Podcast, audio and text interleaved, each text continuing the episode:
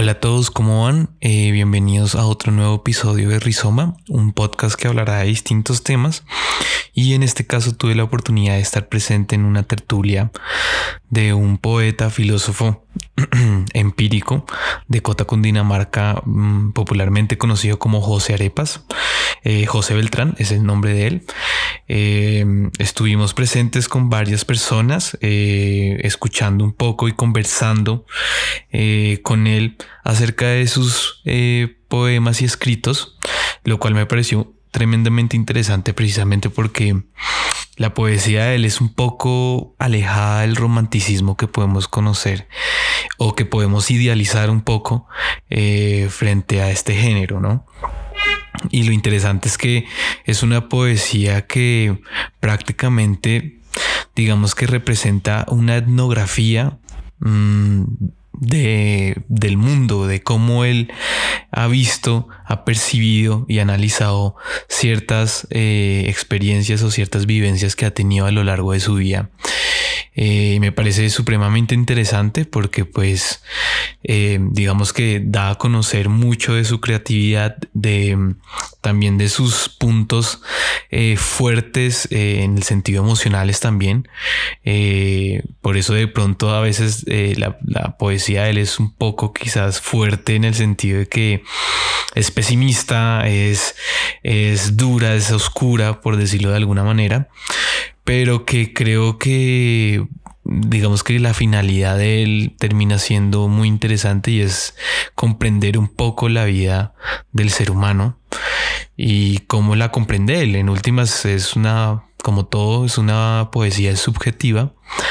Y lo interesante mm, de estos conversatorios es que él relata un poco, nos cuenta también cómo fue la vivencia eh, que él tiene cuando digamos que se le ocurre un poco escribir cada poema y lo conversamos digamos que con personas tanto quizás académicas como personas digamos que naturales, normales. Em, que eso me parece supremamente interesante porque en medio de todo hay aspectos muy importantes que se tocaron en este en esta tertulia y, por ello digamos que no me atreví tampoco como a cortar mm, el podcast porque me pareció interesante oír un poco cada experiencia que tiene estas personas que estuvieron presentes en, la tertulia.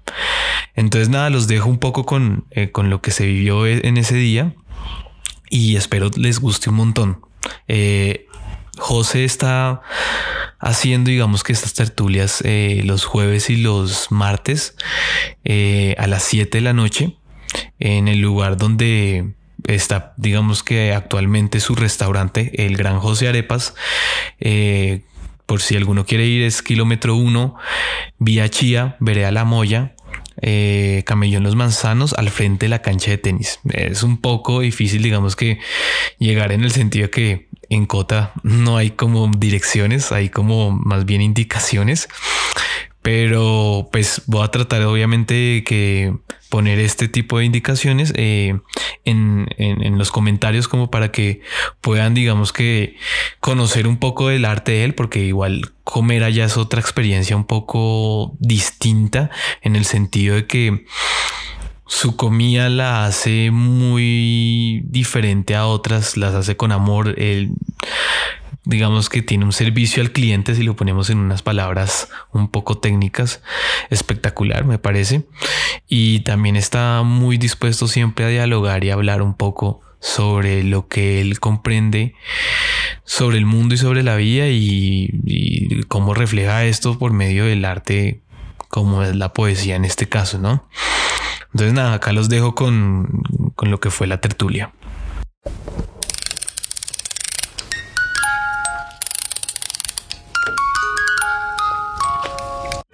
Realmente pues no puedo eh, obligar a las personas, si me dicen que sí, que sí, que cuente con ellos, que cuente con ellos, pero las palabras son una cosa y los hechos son otra, ¿no?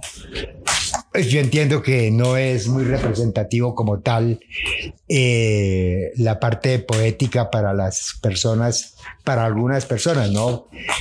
Como puede ser el teatro, como puede ser la pintura o la música, ¿sí? Pero indudablemente esto nos va uniendo un poco más dentro de lo que tratamos de ser representativos para la condición humana como algo de lo que nos pertenece, ¿sí? El arte como tal, indistintamente. Iniciamos este conversatorio, ya ustedes tienen las, uh, los poemas, ¿cierto? Letra un poco pequeña, pero bueno, ahí nos defenderemos. El caso es que voy a leerles los poemas que tengan alguna referencia, ya ustedes lo saben, ¿no? Eh, yo lo aclararé, diré el por qué y cuál es la razón de ese poema. Eh, otros no, pues la gran mayoría realmente son más del instante en donde puedo encontrar un detalle y acordarme de todos los detalles y cada, de cada uno de los poemas en 54 años, pues es un poco difícil, ¿no? Algunos son más puntuales y por lo tanto realmente puedo hacer énfasis en ellos porque han sido como muy representativos y que han marcado eh, ese instante en donde tomé la fuerza para poder plasmar y recrear eh, en, palabras ese instante, ese momento, ¿no? Empezamos con par ancianas de ciudad. Sí, esas son dos señoras que van por la ciudad, realmente, ¿no? Ya de edad por la época, ¿cierto? Porque esto es de el año 90, ¿sí? Eh, exactamente hace ya 31, 31 años, ¿no? Sí. Entonces, pero sí recuerdo a las señoras que en esa época estaba, estaba uno un poco más joven, exactamente casi que por la mitad de la vida que tengo actualmente. Y la recuerdo bien, como estaban las señoras ya encorvadas, acompañándose con sus bastones además, ¿no? Y era una parte muy interesante como ellas se acompañaban, no sé si eran amigas o hermanas o familiares. El asunto es que sí marcaron ese momento y por eso quedó atrapada, sí, la fuerza de ese instante para el mañana, si llamémoslo así. Para ancianas de ciudad. La calle. Una foto de la realidad los edificios, la gente, los pocos árboles en el centro, dos señoras de edad sobreviven al tiempo, cual dos palomas que se afirman, se alimentan al lento paso de unos escasos granos de maíz a medio reventar. La edad y las canas las convierten en un amor marginal. La sociedad halla y siente de ellas como de un como de una pareja de ancianas sin ninguna utilidad social o comercial. Desechadas por la familia, deambulan por entre las pirámides de la gran urbe, sin el amor filial que los, que los ancestros sentían por aquel par de arrugas y el respeto con que veían la experiencia, su máxima dignidad. Ah, queda a su opinión, ¿qué les llega de ese instante que se sigue viviendo realmente y es más acentuado actualmente, ¿no? Porque ya se ha marginado, se ha vuelto más marginal eh, la edad, ¿no? Más eh, realmente, inclusive con menos edad, ya los van mm, apartando, ¿no? Los van rechazando, ya sea afectivamente, laboralmente, comercialmente, en síntesis, humanamente, ¿no? Esta parte tiene una connotación con la época, digamos, de las tribus ancestrales y sobre todo las más eh, representativas en cierta medida, ¿no? Que son las de los países norteamericanos, ¿cierto? Porque tenemos más referencia de ellos eh, por las películas de Hollywood, ¿cierto? que nos hacían ver cómo realmente a pesar de que los convirtieran en los malos del paseo los blancos, eh, ellos eran la tribu se ceñía por lo que el Consejo de Ancianos decía, ¿no? Decidir. Sí, entonces eran como el faro, ¿cierto? Era como la estrella que los guiaba y eran realmente escuchados y sus palabras realmente, más allá de ser leyes, eran como la guía por la cual ellos se regían en sus tribus, ¿no? Entonces ahora sí queda al libre albedrío de ustedes. Karen, bueno, no lo leíste, no alcanzaste, pero ¿qué opinan algunos que quiera? Pienso que, que es como un retrato de la realidad actual. Actual. Sí, correcto. Sí, ya es, es desechada la, la, persona que ya no aporta económicamente, que ya la familia ya no les, no les interesa. Es lamentable y es, es el espejo, es el, el reflejo, la realidad es una foto de lo que estamos viviendo. De lo que vivimos.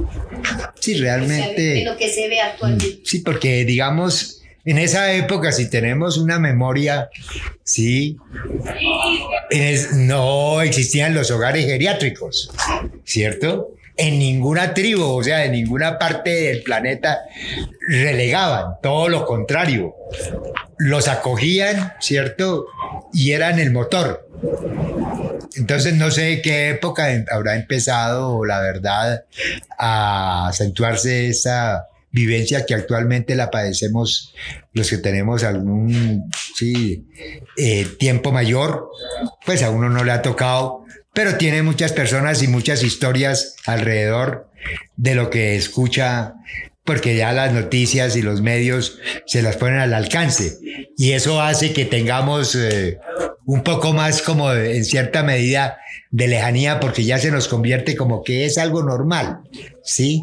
No es realmente lo que uno quisiera para las personas, pero es lo que algunos núcleos, incluyéndose en, su avaricia o en su codicia, pueden llegar a, meter a sus seres queridos, llámese padre, madre, sí, o tíos o lo que sea, o abuelos, a un sitio de estos que se llama el olvido, ¿sí? Y muchas veces, por querer detrás de ello como prima la parte comercial, entonces por una herencia, ¿no? O por unas propiedades, o por algunas cosas, o por estorbo que realmente pueden llegar a sentir dentro de sus vidas.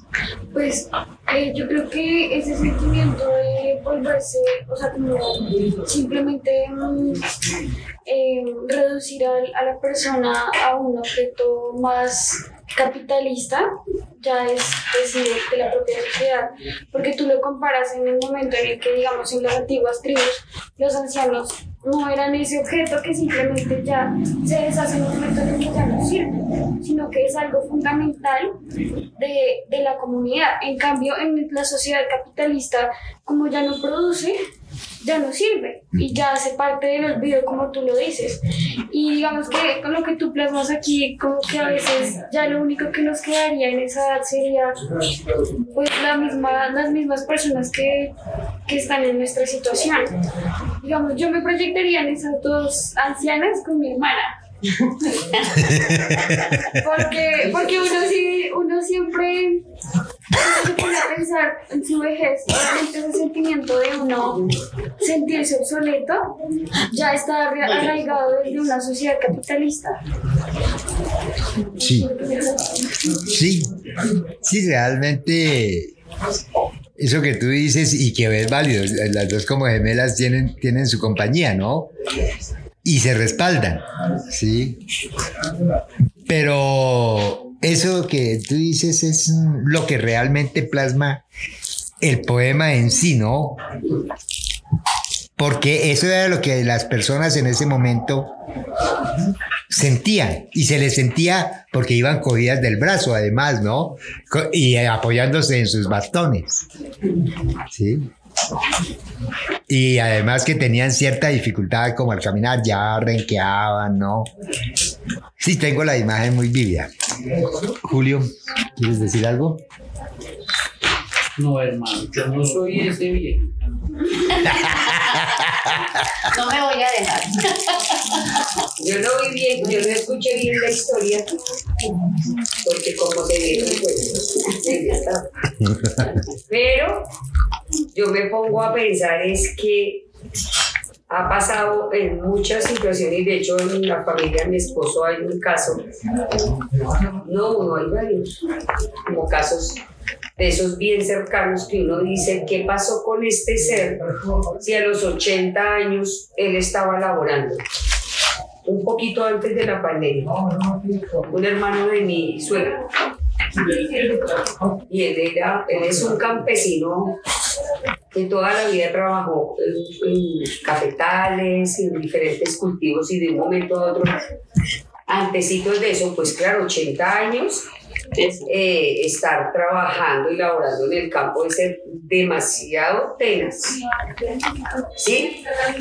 Su, su, su, su tiempo de vida y, y todo, pero ellos, él inclusive entiendo yo que él, oí la historia de que él alguna vez tuvo finca, tuvo una mujer, tuvo cosas, digamos, y en un momento a otro él perdió todo por amor.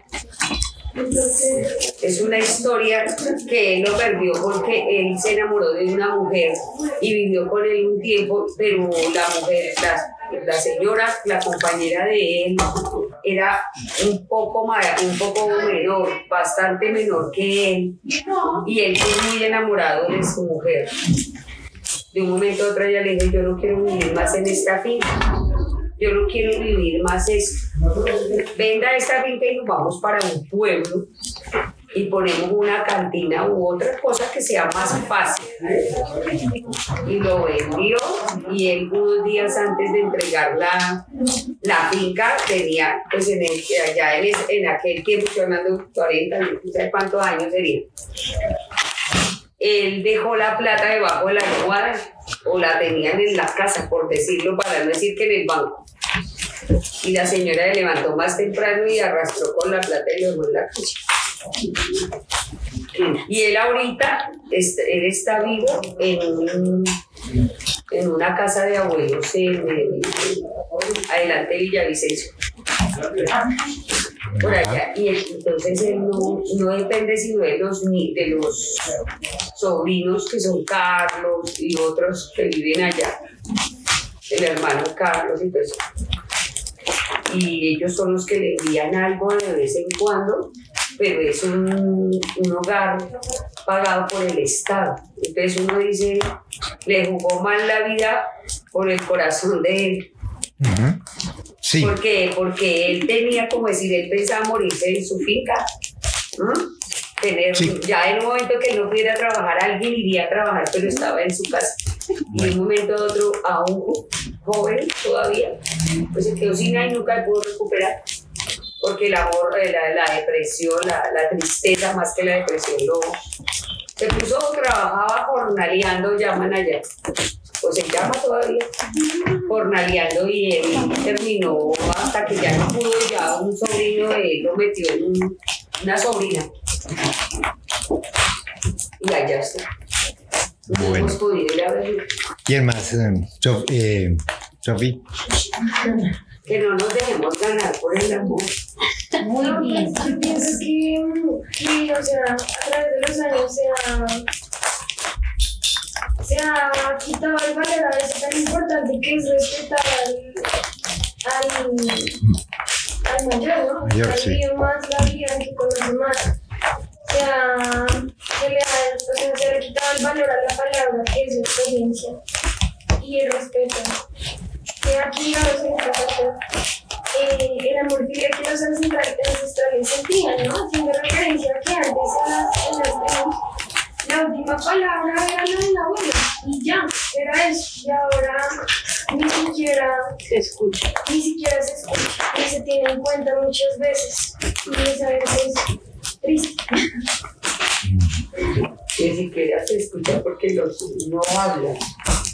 ¿Y tú qué opinas? No, no, no hablan con- Nosotros tuvimos a mi mamá, perdón, pero nosotros tuvimos a mi mamá abuela de 90 años acá, pero mi mamá fue una abuela amada a los que la conocieron. Además, demasiada compañía tuvo mi mamá. Ella se quedaba allá en una habitación y ella oía, está, estuviera acá. Decía, yo quiero ir el chisme y participaba además. Entonces ya más estaba incluida en todo.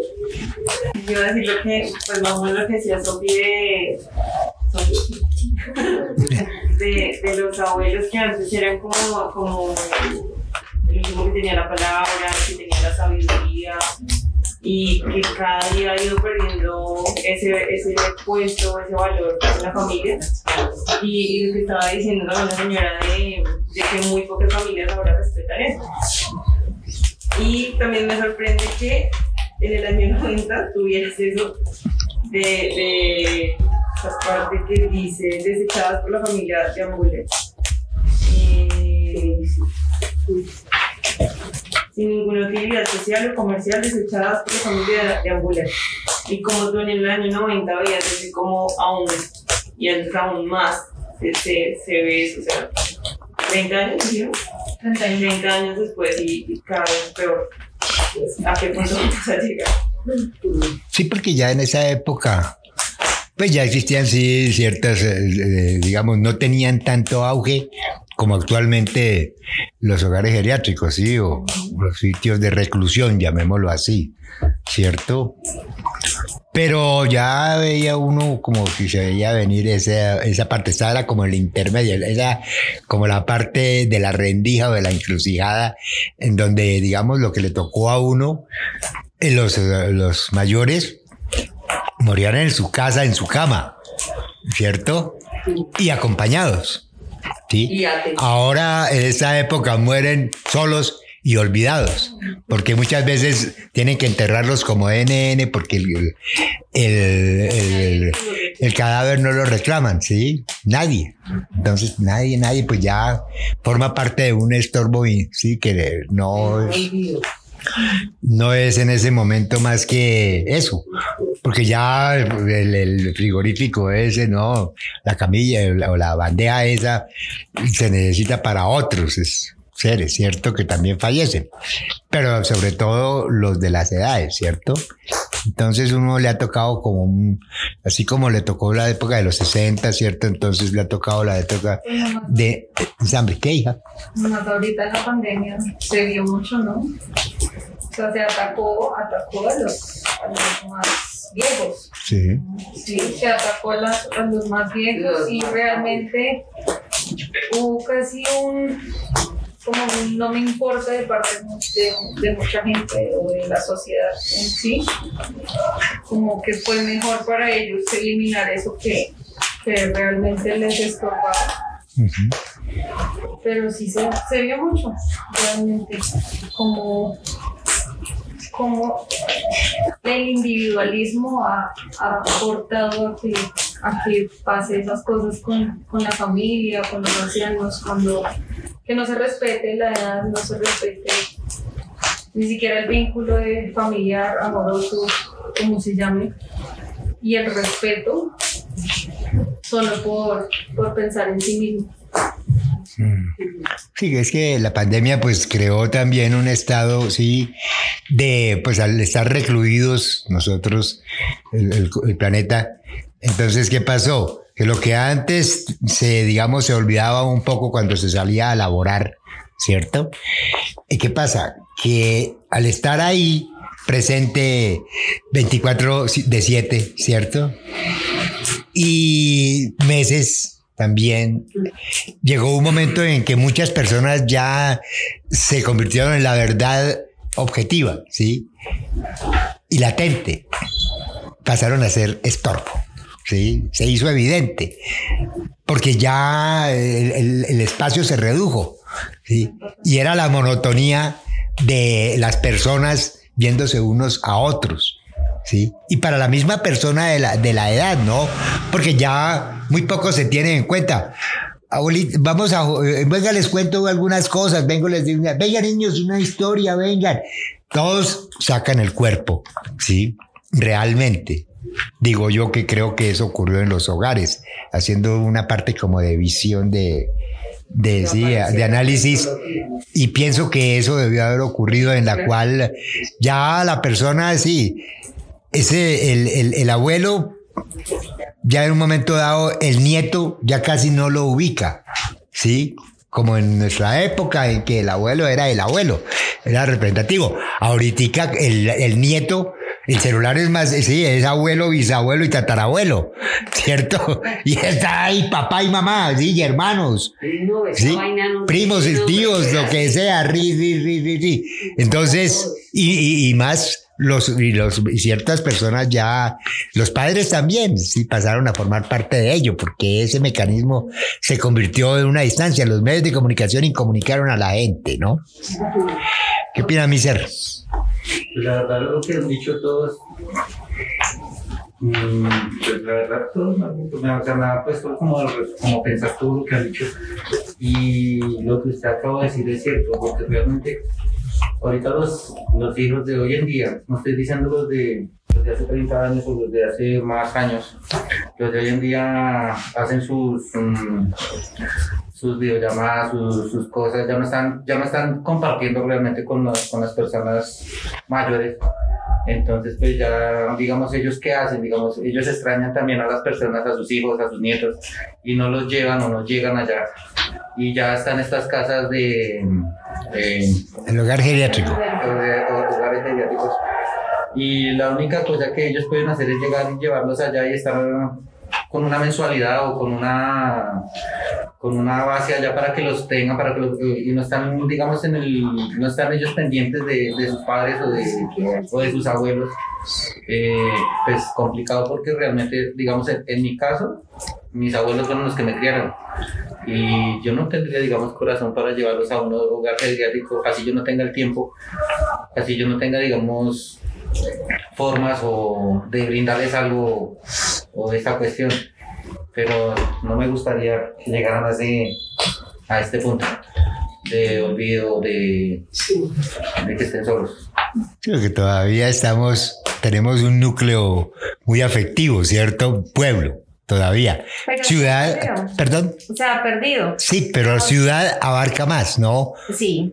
La ciudad, sí, que es- eso me recuerda un poemita corto que escribí hace muchos años, que es, eh, la ciudad es un paraíso artificial de cadáveres inconclusos, ¿sí? Y eso es lo que nos estamos, se están convirtiendo, ¿sí? Aquí todavía somos sí, eh, realmente comunidad. Y cada día menos, ¿ah, ¿no? La ciudad, no, ya cada vez, claro, de hecho, sí. La ciudad. Y Karen, por favor. Pues retomando lo que, lo que decía eh, Sofi y Pau, yo estaba pensando ahorita que antes eh, los abuelos y los, ah, digamos, la gente mayor eran tomados como sabiduría. Eh, ahorita ya se toma es como, y hemos eh, cambiado la forma de pensar el chip, todos. Eh, en cuanto a que ya no son el tema de, de sabiduría, de poner atención a las cosas que ellos dicen, sino ya es el tema de que es un estorbo, es una carga, y eso mismo le hemos empezado a transmitir a los niños de pronto con algunas actitudes. Todos hemos tenido en algún momento, pues obviamente la, la agilidad no va a ser la misma, y pienso que en algún- digamos que la persona que lleva a un abuelito a un hogar geriátrico lo ve así, como una carga, y no estamos, estamos perdiendo, ya perdimos en gran mayoría el valor de, de saber que los, los abuelos en algún momento nos enseñaron, nos, formaron, nos enseñaron al baño, a, a, a mil cantidad de cosas, a caminar cuando fuimos lentos, a comer cuando lo hicimos mal, y los, los ancianos llegan a un punto en que llegan a ser iguales cuando nosotros empezamos, y creo que perdimos eso, la paciencia en muchos aspectos también, porque estamos en una sociedad que va a mil, Sí. y si a los hace 31 años estaba así, por lo que decía Paula, ahorita estamos peor, porque ahorita estamos corriendo, trabajando, estudiando, criando niños, siendo emocionalmente em, equilibrados, entonces es una cosa que no nos da paciencia para, para el ritmo, en esa época era un poquito más tranquilo, ahora es, pienso yo que un 300% peor. Eh, hay una cosa que acabo de caer en cuenta y es que eh, ellos deberían tender más hacia el suicidio, ¿cierto? Pero no lo hacen. Tiende más el joven, el niño, Sí, el, joven, el, el adolescente o el de o el joven pues de 20, 23, 25, 28 años que el abuelo, porque casi nunca se escucha que un abuelo se suicide, ¿no? Él se aferra a la vida, ¿sí? Porque es la época dorada en sí de la existencia, ¿no? La sociedad trata de verlo, hacerlo ver como eso, aparentarlo, ¿no? Pero en sí es la época más interesante. Y lo que acabo, de- quiero que tomen en cuenta ese punto que acabo de, de tener. de- me sí. parece, ¿sabes por qué? Me pareciera que, que fuera, por qué fuera, porque nosotros hemos vivido mejores cosas. A mí me parece que nosotros vivimos mejores cosas, mejores experiencias porque nosotros no tuvimos un televisor ni una tarde ni nada de esos jueguitos que esos chinos tenían. Nosotros tuvimos uno de esos, yo hace relativamente, ¿cuántos? 20 años diría que, que el celular, porque ni siquiera un televisor ni una... Eso, eso lo hace a uno vivir con más pasión todo lo que tiene alrededor. Un palo, una rueda u otras cosas en las que nosotros sí disfrutamos. Eh, Lucas, ¿quiere opinar algo?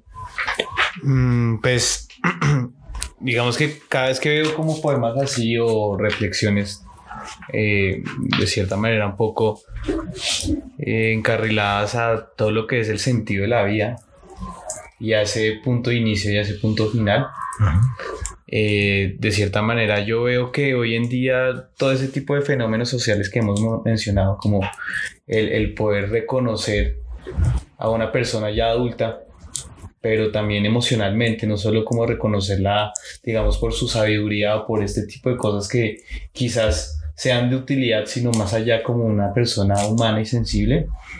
Pienso también que es como un reflejo un poco de, de todas estas revoluciones que hemos tenido como sociedad, ¿no? La globalización, la revolución digital. Y de cierta manera como que eso eh, se ve reflejado también en, en, en ahora cuál es el destino de como los seres humanos y qué es lo que le llena a uno como el corazón o, o las ganas de estar existiendo, ¿no?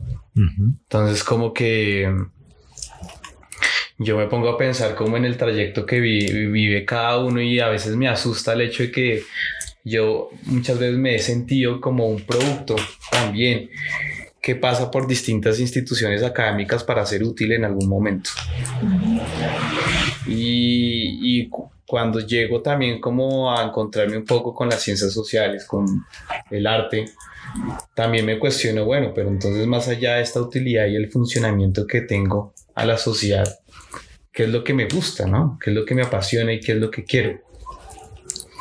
Y ahí es donde encuentro como un reconocimiento eh, de la persona y de mí mismo como sujeto, eh, pero también emocionalmente, ¿no?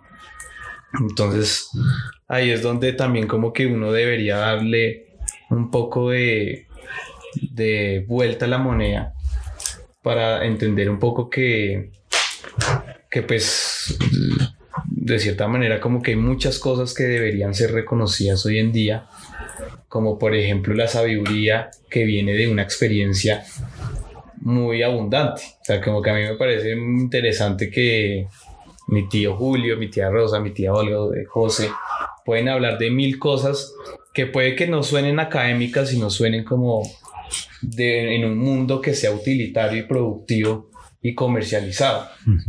Pero que si uno, ana- uno ana- analiza, digamos que desde una perspectiva un poco más filosófica, uno haya muchos sentidos existenciales. Entonces eso me parece interesante, por ejemplo, de este poema. Listo. Bueno, vámonos de las fronteras del terrorismo a las del terror. Pasemos a eso. ¿Cuál es?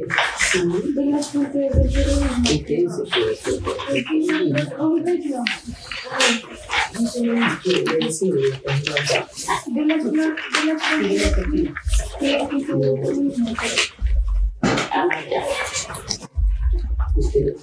Pues. Bueno, en la alborada de la vida Tras la nube se esconde la sonrisa. El viento deja caer sus pétalos de nieve transparente.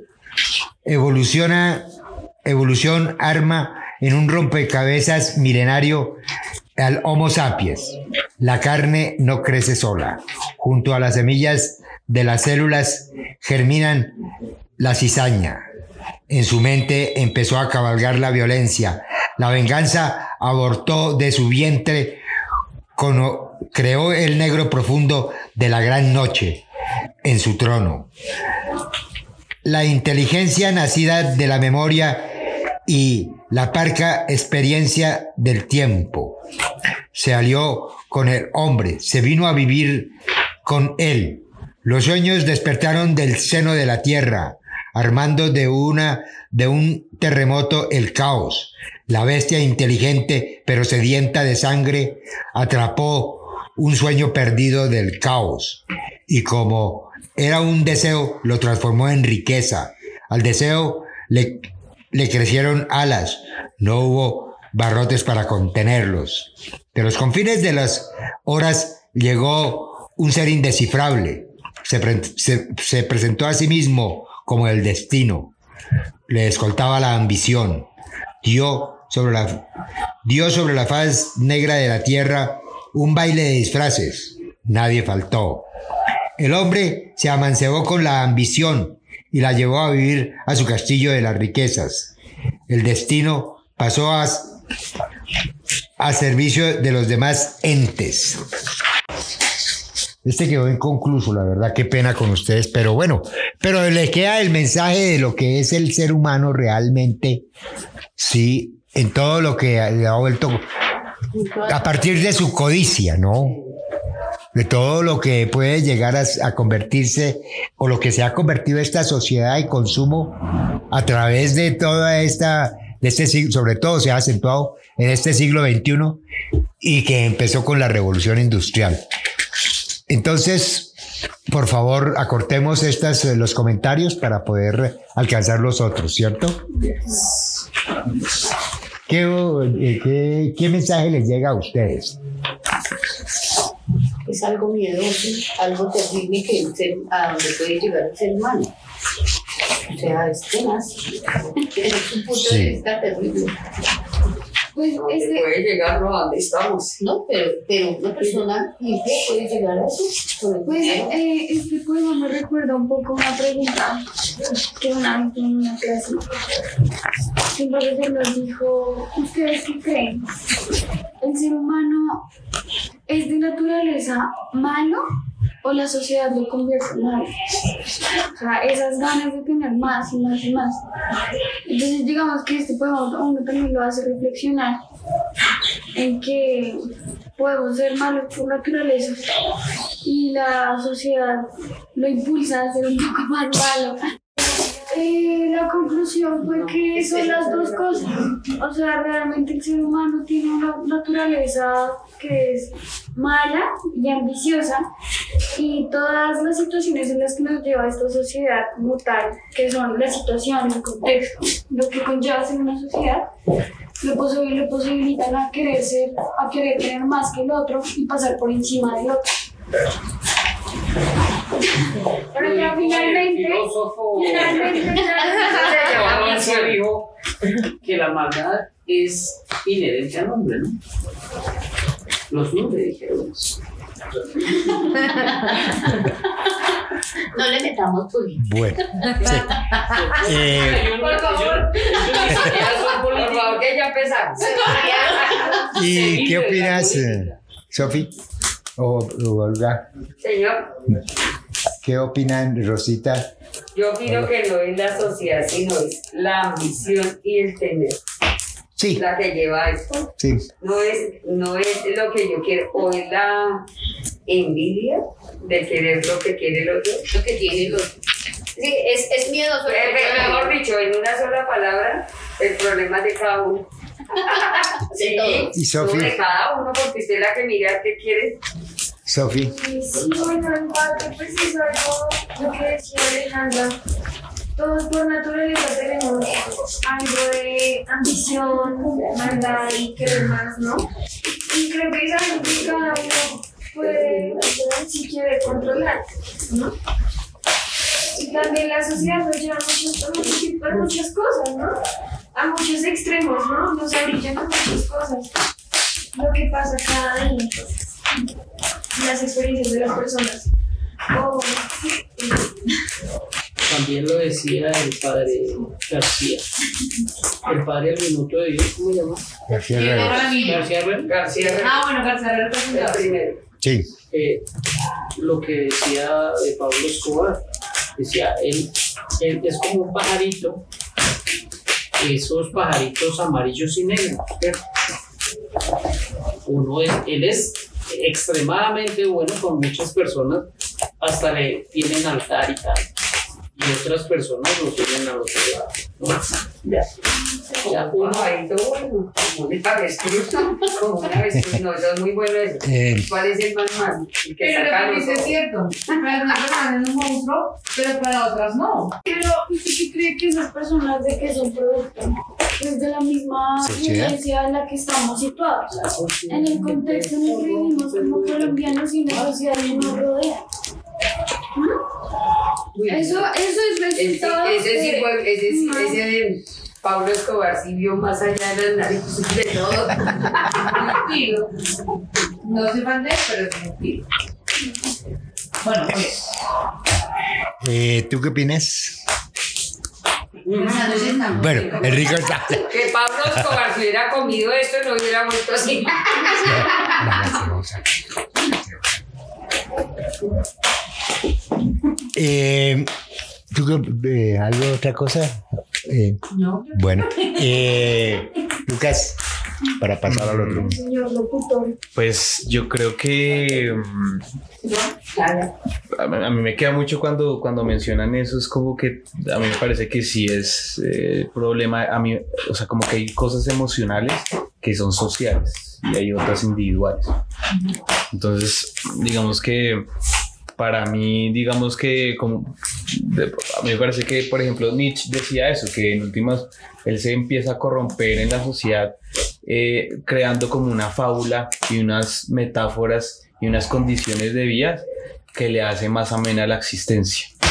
Pero precisamente como que en ese, eh, en amenar como pues eh, la existencia misma, empieza a haber una interacción, una interacción y conflictos de interés. Y ahí es donde como que hay este tipo de emociones que son mucho más oscuras, pero que son, eh, son pues inherentes de la sociedad, porque pues no se despiertan si yo no pues, me relaciono contigo, ¿sí me entiendes? Sí.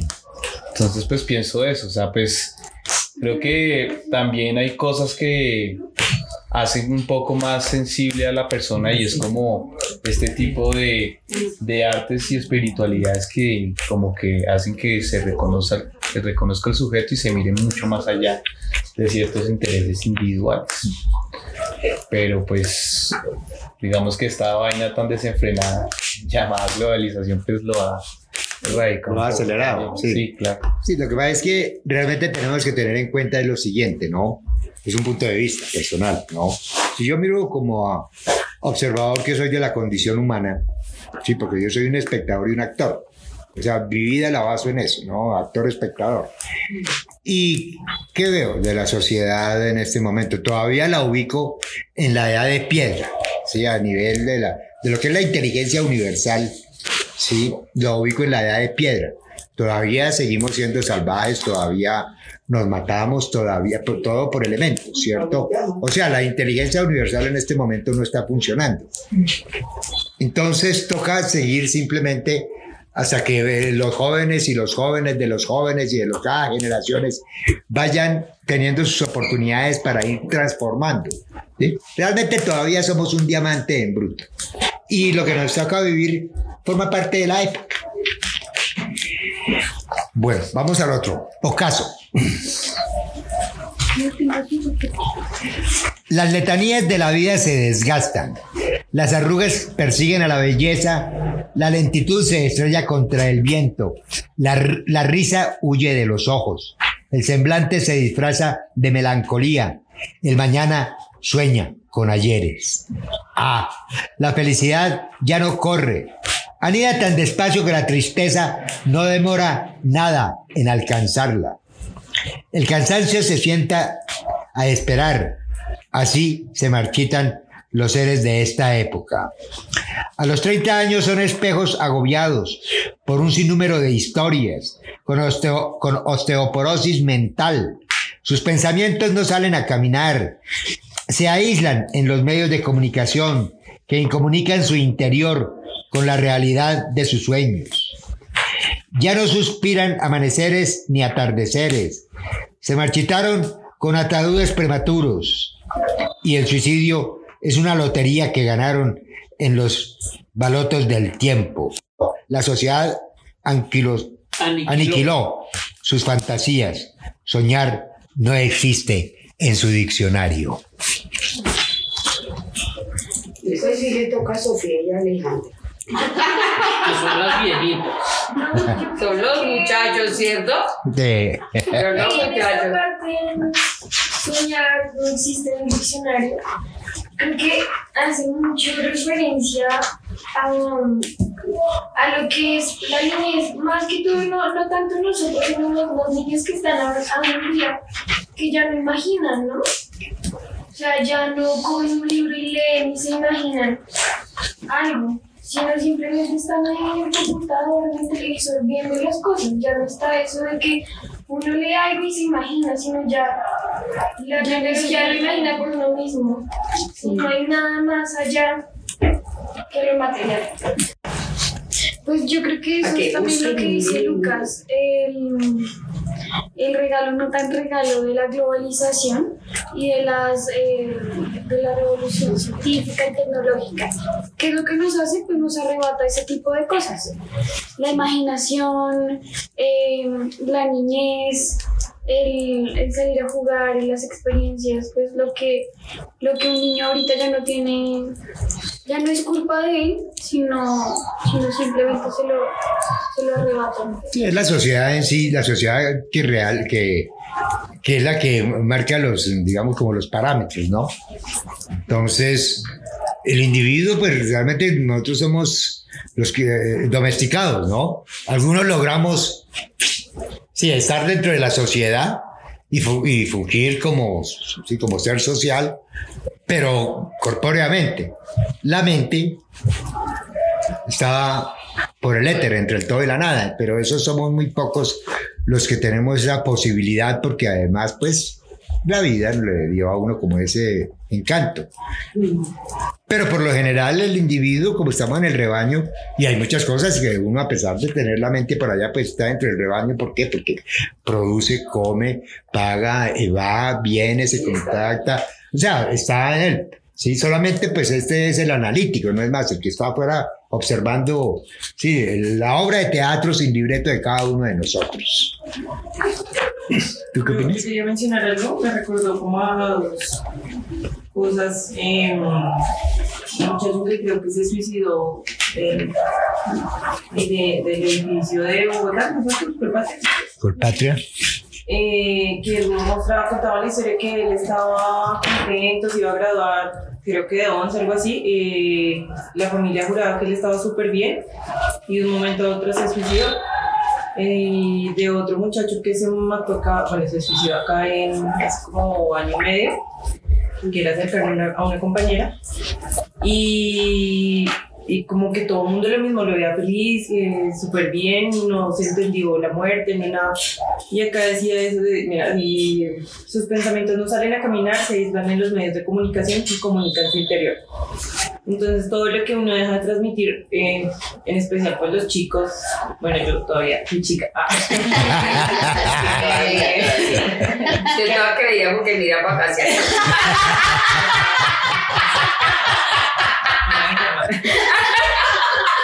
bueno, está bien. Está bien, diga. y, y uno deja de comunicar como las cosas y, y solo muestra una sonrisa y todo el mundo cree que está perfecto. Sí, o que está feliz. Sí, que está, que está todo bien y a la hora del té, pues muchos resultan suicidándose y no entiende por qué. Y lo que tú decías ahorita de, de que los ancianos no buscan suicidarse, o sea, no buscan como, como acabar con su Sí, vida. eh, así acordarse, sí. como de, de mayoría de jóvenes. Eh, y como que esto les lleva mucho a eso y obviamente como con la tecnología y, y todo lo que nos ha encerrado y lo que nos muestra. Y luego ese de la ballena azul cuando salió y que todo era cosa tecnológica, bueno, de las redes sociales y, y lo lleva finalmente a suicidarse. Y ya. Muy bien. Eh, Yo, yo también Karen. estaba pensando en dos cosas. Una de lo que decía ella en cuanto a que la sociedad arrastra mucho las, la- las generaciones. Digamos, en mi caso, eh, mi niña, a, a Ana María le gusta leer mucho. Mm, a nosotros en la casa nos gusta leer mucho. Entonces Ana María aprendió el hábito de la lectura. Pero pues ya fue creciendo y ya las niñas de su colegio pues no les gustaba leer. Entonces, ay, que mamá, estoy leyendo todo el momento. Entonces Ana María como que ya empezó a sentir como que la rara era ella por estar leyendo. Entonces ya yo le decía como, mami, vamos a leer. Ay, no, mami, qué pereza. Y yo, bueno, sí, está cansada. Y ya ya empezó como a, como esto, a servirle como amor y porque ya no te gusta, o sea, mm, te aburrieron los libros, te gustó otra literatura, podemos ir a ver. Yo todos los años la llevaba a la feria del libro y ya ya como el, el último año, yo antes de la pandemia era como, ay, trae la feria del libro. Pues ya antes era feliz. Entonces ella ya empezó como, mami, es que las niñas no, o sea, yo me siento a leer y ellas me llaman a jugar. Y pues ju- juego mata libro. Entonces Sí. empezó como a cambiar y empezó como a, como, como que se empezó a parecer más a ellas. Y entonces ella me dice, mami, es que mis amigas, si yo me quedo ahí sentada, pues ellas se van a jugar y yo me quedo aquí sola. Entonces la sociedad empieza a apoyarlas para eso. Entonces pues, yo, yo decía, bueno, pues en el colegio sentarse uno a leer el libro, pues eso lo hacía yo en el colegio, pero ella no.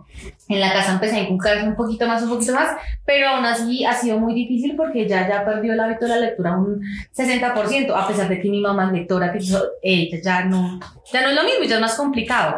Y con lo que decía Pau también me acordó hace como 20 días en Chía, una niña súper juiciosa de un colegio, 11 añitos, eh, perdió dos materias y la niña se suicidó.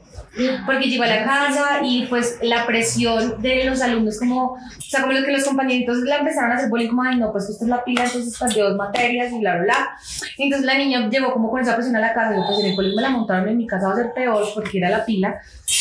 Perdón, y la niña llegó buscando un cuchillo y no supo, digamos, cómo acabar con su vida. Y el papá, no sé por qué motivo, razón o circunstancia, tenía un revólver y se metió un tiro. Y el domingo pasado fue entonces yo decía, o sea, pues yo, yo me ponía a pensar. Y yo le decía al papá a la niña, o sea, en qué momento uno cree que los hijos están bien y, lo que sepa, o sea, eh, uno los ve relajados, tranquilos, y esta niña llegar a su punto de, de suicidarse porque perdió dos materias. Entonces están los dos, los dos lados, la que es muy juiciosa, que tampoco le sirvió, y las locatas que por lo mismo también la sociedad los acribilla y pues los lleva a ese punto. Sí, horrible. Lucas, Mm, No, pues sí, recogiendo un poco lo que cada uno dice, es como que también me parece, y retomando lo que habíamos mencionado también anteriormente, que me parece también terrible que también estamos viviendo constantemente en un mundo de responsabilidades y nos conformamos con como con una droga que se llama vacaciones. Entonces es como que estar como en ese mundo, eh, pero también creo que debería haber como un equilibrio entre ciertas cosas, hasta profesiones que no son profesiones, digamos que laborales, sino es estar constantemente aprendiendo, ¿no? Distintas cosas, distintas actividades, el deporte, la creatividad, muchas cosas que creo que sí son un despeje a ciertas cosas como el estudiar o trabajar, ¿no? Y por eso yo creo que somos tan tercermundistas, pues porque uno ve como países donde en verdad un niño quiere ser futbolista y, y la educación como que en verdad está constituida de la manera en que puede hacerlo. Y hay un presupuesto para ello y hay oportunidades para hacerlo. Y acá un músico pues vive frustrado porque nunca va a poder hacerlo. Entonces creo que también precisamente es como eh, esa decadencia un poco de la sociedad. Y es que pues ya ahorita como que es muy difícil ser feliz porque toca o trabajar o trabajar. Sí, es verdad. Ay, no, Pero hay que Pero ser eso- felices trabajando. pero Es que es muy en ese feliz. punto, en ese punto eh, no, no me gustaría que tomara eso de que no, ya no puedo ser feliz. No. Hmm. Uno es feliz porque se le da la gana. Solamente. No Sí, porque no sí, porque no, o necesita. porque tal Claro, vez. Que porque me toque trabajar, que porque me toque estudiar. No. trabajar y estudiar y ser feliz no tienen no tienen No son antítesis, nada. sí, No, sí, no, sí, sí, no sí. son o No sea, se puede se puede llevar todo con todo pero que, que, que haya esa parte que me dice que no No puedo ser muy feliz. feo eso Es una O sea, decisión. ser feliz Pero es que, porque es que, pero es que uno lo ve y, por ejemplo, muchas personas, por ejemplo, quieren ser, no sé, cantantes, futbolistas, deportistas, lo que sea. Y eso queda como un sueño olvidado precisamente porque en verdad o los papás no quieren ayudarlos no sé bueno o en verdad no se pudo. Pero es que también el capitalismo Entonces, ha, pero- ha puesto una imagen. No, por eso, pero es que son también las condiciones de, de una sociedad, o sea, como que eso ya también depende mucho, eh, si nos ponemos a hablar políticamente en esa estructura, ¿sí? Pero, o sea, es, es que siento que, por ejemplo, la gente que tiene suerte de hacer lo que le apasiona es verdaderamente la que siento que es muy, muy feliz. O sea, yo no digo que... Yo no digo que no se pueda tener un equilibrio entre trabajar, estudiar y hacer todo porque pues yo lo hago. Pero, pero creo que muy pocos tienen en verdad esa oportunidad de dedicarse como exclusivamente a eso. Creo que acá es un reto porque toca hacer maniobras y estar acá trabajando y acá con la otra mano estoy estudiando y con el pie aquí estoy haciendo otra cosa y como que, que es eso que es, no siento que sea como una vida tan chévere. Eh, es, es que, es que eso puede ser hasta un encanto. Eso puede ser el encanto de la vida.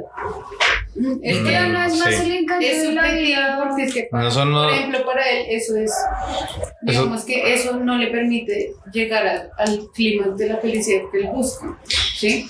Pero para otra persona, quizás el hacer mucho le genera eso, felicidad. Entonces es muy subjetivo y no se puede clasificar la felicidad o algo que yo le decía a mi papá mucho y yo cometía el error era decirle, es que usted dice que es feliz, pero mires, y era, era algo, o sea, suena feo, pero para mi felicidad quizás era otra cosa que para él no. Sí, pero Entonces es eso, no es encasillar la felicidad en algo, En algo o en una, No, no, no sé, es encasillar. expectativa ideal, sino... No, para mí la felicidad plena era salir a No sé bailar. si se han visto en busca, la película esa de En busca de la felicidad. Sí. todos los chinos criminales. Lo que él le llama ese instante de felicidad no es nada material, no es nada. Era el momento, el Eso que instante que estaba viviendo, era lo que él le llamaba felicidad. Y sí, la felicidad uno no puede estar todos los días contento, alegre, no. Hay momentos Que la donde, donde de la felicidad está ahí, sino que a veces el capitalismo y la, la velocidad a la que corremos no nos permite ver. Estamos tan sumergidos en, en producir, en producir y en avanzar y estar en el mismo paso que las personas que están de mi edad y están más adelante que, que uno. Y se sesga uno a- y, y- y reduce la felicidad a un simple hecho material y a un instante más monetario. Y, y hay momentos en los que uno se pone a pensar realmente uno no es feliz con un papel que es dinero, que según mucha gente es, es feliz. Y ese es el encanto, el creer que uno es feliz con dinero. Ese sí, ese sí es el encanto. Y cuando lo tiene no sabe qué hacer. Es que hay una, bueno, lo que pasa es que acá en el poema mm, realmente en la experiencia, ¿no? Y la experiencia de mi hija, ¿no? Eh, la felicidad es algo inmanente a nosotros, a cada uno, cada individuo, ¿no? Ah, para mí personalmente, pues yo vivo de los pequeños detalles, lo que casi nadie ve, ¿sí? Porque viven a pronto dentro del corre-corre, dentro de muchas cosas, pero uno se toma su tiempo, ¿sí? Tiene su tiempo porque eh, pues cumple con los, los parámetros de pro- de productivos por el negocio en sí mismo, por lo que conlleva así desempeñarse en el contexto social y humano. Pero la felicidad está en los atardeceres, en la lluvia, en un amanecer, en pequeños detalles a donde uno puede ver en el vuelo del ave, en el colifrí, en la abeja. Son tantas, tantas partes de la misma felicidad de estar vivos. Porque es cuando uno siente que al levantarse, miércoles otro día, no, qué berraquera, vamos a, a gozárnosla, ¿no? Por lo general, no, digamos, a ver, entonces, así uno tenga muchos problemas básicamente económicos, ¿cierto? O mentales, pues con lo que poseen a uno de depresión o ciertas cosas. Pero el solo hecho de levantarse uno ya... No joda, no importa el instante, sino otro día más. Porque si uno sabe que un día no va a amanecer. ¿Sabe quién decía así? ¿Sabe quién decía así? Pacho sin fortuna dos días antes de morirse. Ah, una felices. Sí. Ah, no. Murió de cáncer. Sí, pero ¿qué sí? Decía, cuando se levantó, decía que machera me desperté. Y eso es una bendición, abrir los ojos para Mm, es un privilegio. Pero porque, por, por precisamente lo que dice José, porque uno no, no tiene valor real de hartas cosas. Por eso era que yo le, No le da el valor. No, yo le decía, yo le siempre les decía, eh, alguna vez hablamos con José de eso, de, de- que me quedo pensando en el piel roja de los letreros esos y yo decía, no joda, uno cuando en su vida volverá a ver el espectáculo que vivíamos nosotros en el potrerito en el que vivíamos y que cuando llovía se hacían las cunetas y nos tirábamos a ellos que no le importaba si se les rompían los zapatos y no tenía para mañana cuando se tira, porque es que yo fui una pequeña gamina, porque es que, a ver, yo era de en medio de un para cantidad de chinos, entonces yo tenía un potrerito así, y nos la pasamos todo el día cochinos. y le pasaba hasta el día para comer. Pero Bueno. nosotros jugábamos y nosotros realmente vivimos la real infancia, por lo menos yo Pasemos. la plenitud de la plenitud. Y eso me, me da tristeza decirlo, que le faltó a muchos de ellos, de estos chicos, y por eso están en el problema que decía José. ¿Por qué un viejo no se suicida? Porque vivió bien la niñez. Y muchas cosas, me parece a mí que es como que el- la esencia real. Bueno, vamos, la agonía de la locura. El anciano de los cuatro puntos cardinales ve pasar las sombras de sus suplentes. Una de un año, otra de cuatro, otras de 30 o 40 años. El viento de la noche se cuela en rendijas de soledades. El bostezo de su caja de dientes sonríe con unas sonrisas, presta- con sonrisas prestadas. Tal vez la melancolía de sus ayeres o los sueños que maquillan las retinas de los transeúntes. El, pasa- el pasado vacío de la nada no le debe nada al tiempo, pero siempre tiene un pero de quién sabe qué nostalgias. Ni el suspiro lo sabe, pues el vacío de su vida desde la cuna y sus desiertos no añora sino la nada. Este anciano joven, de toses sin enfermedades, ve pasar frente a su ventana la sin angustia de pasajeros que cuando las arrugas lo saquen a pasear, no tendrán la memoria del que vive sin nostalgias. Este anciano joven no cuida los epitafios de la muerte, pues él se los escribe a la vida que no olvida. Como gracias a la noche, el día con sus destellos tiene el sentido de que la lluvia riega los días de sol para que exista su resplandor.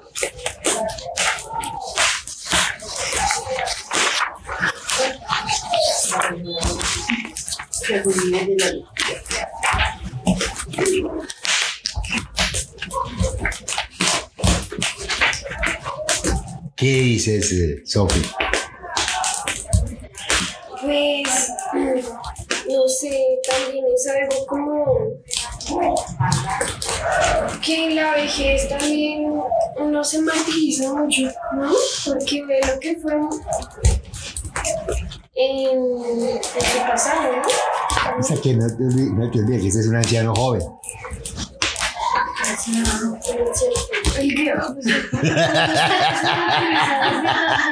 Sí, por eso también lo mismo.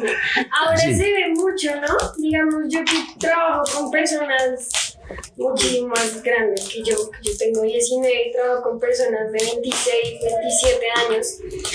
Y dicen, no, yo estoy muy viejo, yo estoy muy viejo, otros de 22, no, yo me siento súper. De hecho, Y yo creo que uno los 20 dice- son la época donde uno se envejece, o sea, uno mismo se envejece. Y yo digo, pero ni siquiera estamos en la mitad de nuestra vida y ya, ya se está matando. Ya Estás se está matando. vas en la, primer- en la cuarta parte. Y ya. Y ya- eso. Y ya se está matando, ¿no? Porque Sí, claro, se envejecen. E- e- Ese es el problema, por eso es el poema, realmente. Me parece bien. No, no, pues eh, sí, realmente es eso. Pues también yo lo relaciono mucho en el hecho de cómo la sociedad nos tiene tan, tan, ah, tan rápido, Sí. nos envejece, nos envejece y nos vuelve inútiles tan a temprana edad. Porque digamos una persona a los 25, para, para ahorita en este momento ya está muy vieja para empezar a estudiar. Y eso es mentira. Eso es mentira porque, porque entonces, o sea, queda mucho tiempo por, por delante, por vivir. Y, y digamos que una persona, si, si empieza a estudiar a los 25, se estaría graduando a los 30 y a los 30 ya es muy viejo para contratarlo sin experiencia. Sí. Entonces, pues obviamente también es un problema social, ¿no? Totalmente. Que nos, está, nos envejecen a tan temprana. Sí, exactamente. Es donde realmente la persona que cae en la trampa, pues lógicamente que está abocada a, a- a- sentirlo y a vivirlo, ¿sí? Y, a, y, a anquilo- y- y, digamos, a envejecerse internamente. Y anquilosa su pensamiento porque la, la, la, la de consumo es la que le dice, le marca parámetros. Sí. Y cuando se deja llevar, entra... de- ¿ah? Cuando uno va a destiempo lo, lo hacen sentir mal. Sí, claro, pero eso es donde uno debe, es que los demás están afuera. No, ese es el reto. Sí, claro, donde los demás están afuera de la vida de uno, porque la felicidad es la de uno, no es la de los, o sea, a través de la propia felicidad que uno conlleva, sí, que vive auténticamente, le puede dar a los demás esa parte, ¿no? De lo que es, sí, Sí. el contexto. ¿Y tú qué opinas? Y me parece interesante esta parte que dice, anciano entonces sin enfermedades. Sí, correcto. Y sí, uno ya a, esta mentira. Sí, uno, uno como que es lo que dicen ellas en, en cierta edad empieza como a, a sentirse, a creerse bien sin, sin, sin, sin ni siquiera tener enfermedades, sin siquiera sufrir eh, ciertas cosas que ya pues a, a se empiezan a sentir obviamente por el, por el paso y por, por todo el trabajo que, que se ha vivido. Que me acuerdo eh, con mis abuelas, que mi mamá dice todo lo que ellas vivieron, todo lo que trabajaron, no sé qué, y son más fuertes que, que a veces uno y uno quejándose de, de vainas, de, de todo, de, de enfermedades hasta tontas, o que no tiene nada, simplemente se inventa. Se inventa. hipocondríacos. Sí, exactamente. Es que lo vuelve hipocondriaco. O sea, el individuo se- realmente, digamos, con el asunto de la pandemia se, se delató esa parte oculta, ¿sí? Esos temores a toda hora y entonces, no, no, no, sí, hay que protegerse, hay que cuidarse realmente, ¿sí? Pero se acentuó más que tanto en un, digamos, una persona que en un transmilenio, en un momento dado, o en alguna reunión de más de 6, 8, 10 personas, llegaba a toser, inmediatamente todos le hacían el feo, lo miraban golpeado, lo hacían sentir a esa persona, ¿sí? Como que era la persona que, que, que era el que les traía la muerte. Sí, no, más que el virus, era la muerte. Veían prácticamente la parca en, una, en, un, en un simple estornudo. ¿Sí? Por eso. No, de verdad. Se vuelve en eso. Como es que digo la parca, Sí, la parca, la muerte. Eh, Vanessa, ¿ya lo leíste? Mi papá sí. Este, este poema es como. Me cae mucho. Es que, no sé, yo me siento perseguida por el tiempo. Pues yo ya voy a cumplir 25 y bueno, digamos que no he, no he estudiado en la universidad y eso hace que los de atrás vengan presionando con fuerza y yo me siento presionada, entonces siempre era lo repetitivo del papá. Es que no puedo, es que ya soy muy mayor, O sea, empieza uno con ese pensamiento que y juega uno con el a favor del capitalismo a veces sin, darse uno cuenta. Entonces, pues sí, o sea, yo lucho con eso todos los días, pero es muy difícil cuando hay una presión exterior que te dice que a cierta edad ya eres muy preparado. No importa. porque yo entiendo que más no. Por ejemplo, yo tengo un irme para Corea y en Corea tú a los 25 años te- prácticamente tienes que tener una vida medianamente realizada y una carrera hecha con un posgrado. Y eso lo persigue a lo persigue todo el tiempo. Gente que ya a los 17 años ya empezaron carrera o entonces digamos que yo a veces es malo compararse pero cuando uno es competitivo es algo que es un hábito que no se puede quitar así fácilmente. Entonces, sí, sí me pega mucho el, el, el, el realmente. Porque pues yo siento que nada me persigue. Son estándares, son estándares que pone la sociedad. Sí, Sí, no, yo me veo, por ejemplo, yo, es que es, es como, como estar en un limbo, porque yo por lo general comparto con gente de mi edad y siempre es la, la juventud, ¿no? Todavía se vive eso. ¿no? Y también yo creo que ha sido por lo que a mí me ha tocado vivir, yo he vivido más años de los que tengo. sí, te ha tocado, pero realmente eso te ha fortalecido. Siempre, siempre eso también pesa. Pesa el hecho de que uno el pensamiento a veces trata de envejecerlo por lo que le ha tocado, pero, pero no. Yo sé que estoy joven y ella todavía.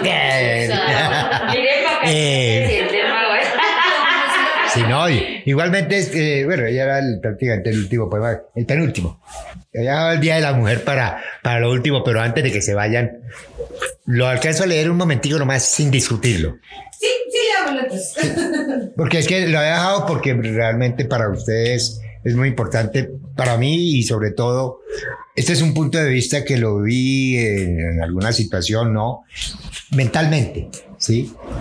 El Día de la Mujer, que se celebra, ¿no? Pues, en el dintel del burdel de la casa que otrora fuera hermosa, lujosa, lánguida, demacrada, torturada por el hambre, sus ojos opacos visitan la muerte, sus senos secos como desiertos semejan basureros de sostenes viejos, su rostro disecado por el alcohol no trasnocha a la vida, su boca desdentada muerde el frío, los pesos del gamín rompen la escena sin condón ni maquillaje.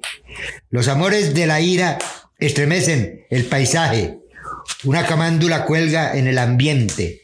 En el dintel del viejo burdel, la niña soporta la mirada de la anciana, que mira con nostalgia sus recuerdos infantiles, cuando por esas puertas escapaba la risa y una jugar vestía de alegría su semblante.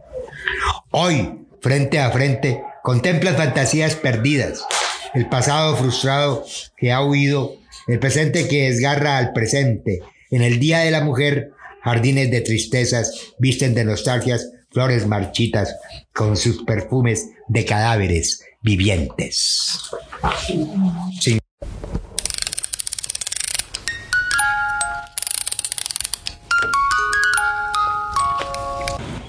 Bueno, espero les haya gustado un montón la conversación que tuvimos con José. Eh, los que les haya interesado pueden asistir a estas tertulias que llevaremos a cabo, o más bien llevará a cabo José en su restaurante El Gran José Arepas, ubicado en Cota, Cundinamarca. Eh, voy a tratar de dejar en los comentarios pues el link de, la ubicación del restaurante. Esto se llevará a cabo los martes y los jueves a las 7 de la noche. Esto creo que ya lo dijimos, pero pues me parece importante resaltarlo para que los que quieran asistir, súper invitados porque vamos a estar también grabando el podcast allá. Y obviamente me gustaría también saber... eh, qué tipo de contenido van a eh, querer, digamos que en este canal. Por ahora seguiré con lo que es mm, los relatos eh, muy parecido a lo que hace Facundo Cabral eh, mediante escritos que he hecho eh, a lo largo de mi vida que en su momento pues me gustaría poder llegar al, al punto de crear el libro eh, les estaré mostrando un poco también compartiendo por medio del podcast, que prácticamente va a ser como el audiolibro del libro que se va a sacar después. Pero básicamente es lo que haremos en estos días. Van a haber muchos temas, comedia, deporte, mm, psicología. Eh, no sé, muchas cosas en realidad. Podemos hablar desde la sexualidad. Tengo también uno en mente sobre mm, drogas eh, y el consumo, digamos que también que tiene cada persona hoy en día y cuál es el punto de vista de nosotros. Yo, pues como como el creador de este contenido, pero también invitados que van a ser importantes y determinantes mm, porque digamos que tienen un gran conocimiento frente a distintos temas. Entonces, pues espero estén súper atentos y nada, muchísimas gracias por estar acá eh, conmigo, atentos y espero pues les haya gustado un montón. Muchas gracias.